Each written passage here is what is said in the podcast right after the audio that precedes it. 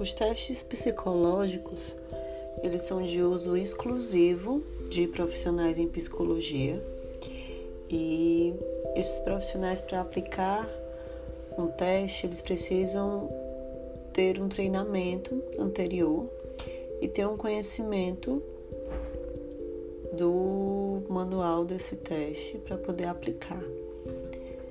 Isso é uma premissa básica para qualquer teste que vá ser aplicado, né? E esses testes eles possuem uma série de regras de aplicação que nós convencionamos chamar de padronização da aplicação dos testes.